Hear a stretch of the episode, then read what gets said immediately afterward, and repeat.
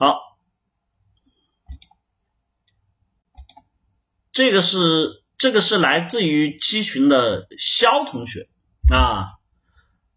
你好，伊思老师，我最近开始关注到您啊，并且开始经常听您的课程，也发现我存在很多的问题，以及解决困惑我很久的问题。目前我发现我老在我在老社交圈里一直属于不太受欢迎或者地位低的人，自卑社恐，完全是一副丑屌丝的样子。我读书时代就是被人排挤的，在社交圈里找别人帮忙是十分困难的。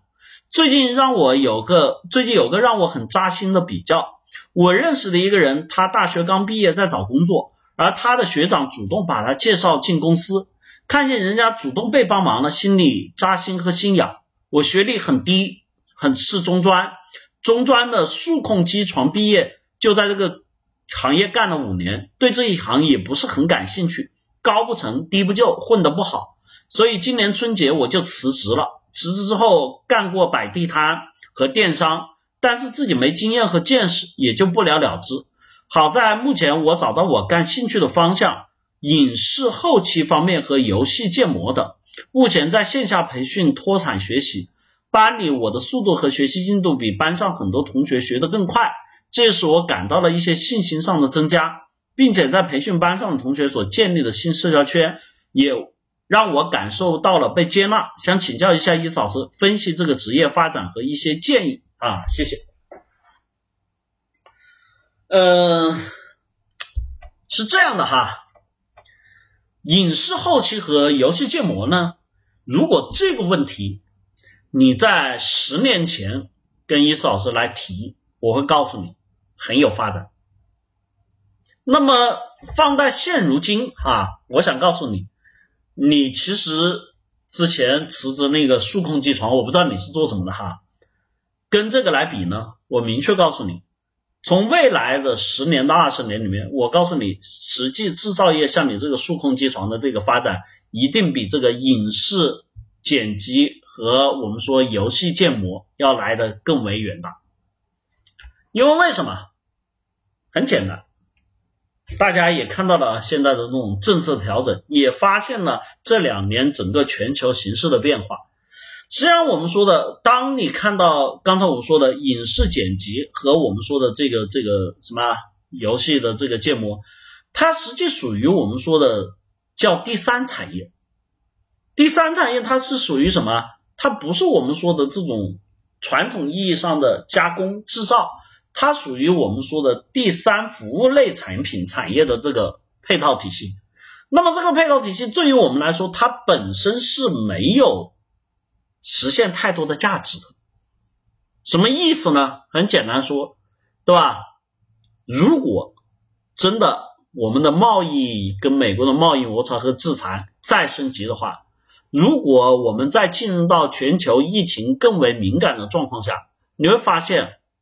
电影是没有看的，这两年哈，电影行业的急速下跌啊，你自己应该可以明确的感觉到了哈，很多同学都感觉到了电影行业的急速下跌。现在原先那些，首先不是说被这个爆出丑闻这一帮，而是你能看到背后大量的原有的这种影视资本、娱乐资本这两年正在消亡和沉寂啊。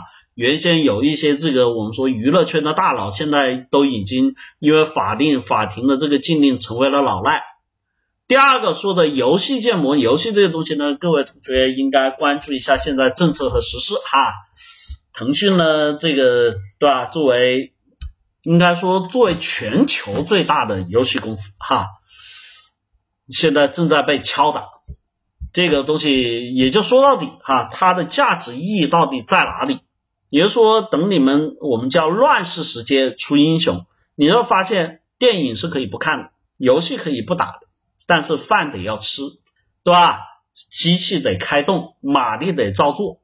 所以在这个地方呢，我说呢，实际上对你来说呢，这两个职业现在已经过了那种高光时期，但是你说它是不是会说不存在呢？这也不会。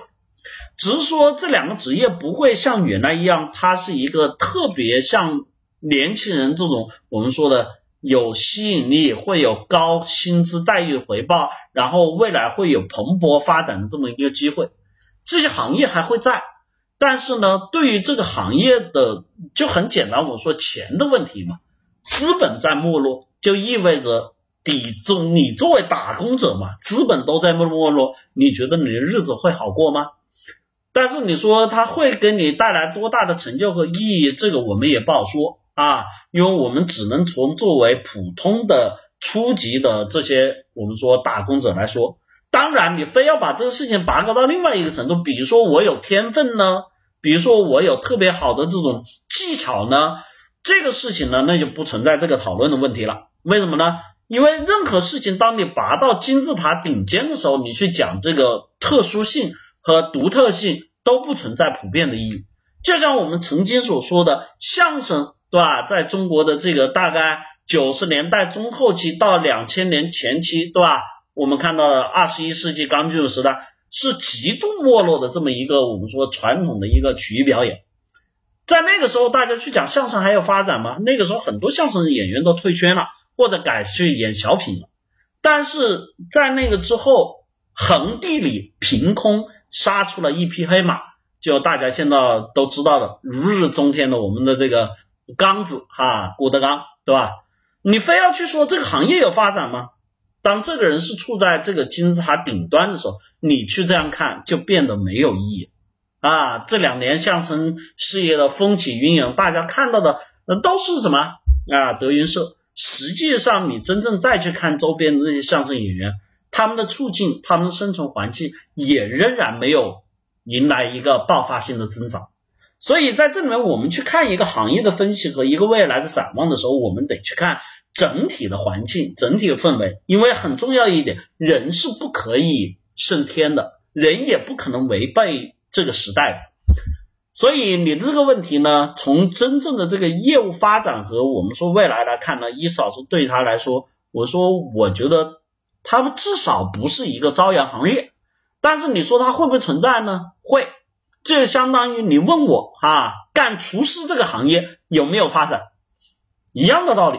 对吧？这么多年了，厨师这个行业它在吗？在。但是它有人会告诉你，它是一个非常有发展的行业吗？不会，对吧？但是你非要说我厨艺很好呢，那也有顶尖的，对不对？我说了，只要讲到个人顶尖这一部分，那你只要是人才，在任何一个行业，在任何一个工作上面，你都可以让自己光芒四射。所以我不知道这个事情对你来说是哪种意义。如果你确实是找到了自己的优势所在，那也无所谓，对吧？那我们就不是说由行业来，我来适应行业，你有可能改变行业，对吧？如果说你只是做一个普通的打工者，在基层我们干的最基础的工作，我想告诉你，这两份工作都不好做，不好做的原因是什么？那就是长期的熬夜，不断的加班啊，不断的改各种方案，影视剪辑后期，你要知道哈。这个你去看一看，好多的这个这个电影幕后工作者，你要知道，那个到了这个要交项目，就是要上映之前排期这些东西，那真的几乎就是我告诉你，几个月，真的就是那几个月都不回家的，睡就睡在我们说的摄影棚，设在这个我们说的工作室，对吧？同样的，这个游戏的这个后期建模也是一样的啊，那个我们说的，对吧？这个地中海秃顶哈，这个。程序员的这个由来不是没有理由的，所以这就是你要我对这个事情的预估和看法。呃，我想说到底还是刚才我们所说的那句话：一个人最终要去选择成就的还是自己个人的能力。行业的发展和未来的成就，它永远存在着叫波动性啊，存在的巨大的不确定性哈。就像我们之前以前看到的很多我们所说的那种。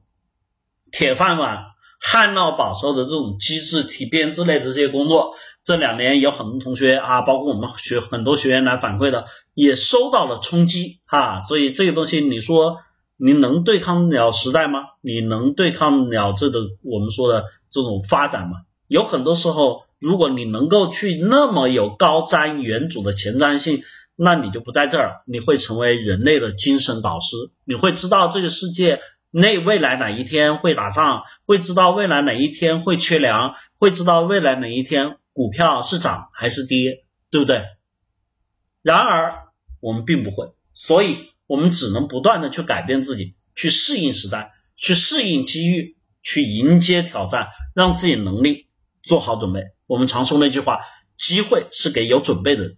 为什么有准备啊？因为你准备好了能力，准备好了自己的技巧，准备好了自己的这种我们说状态，才能够去赢取这种改变和蜕变的可能。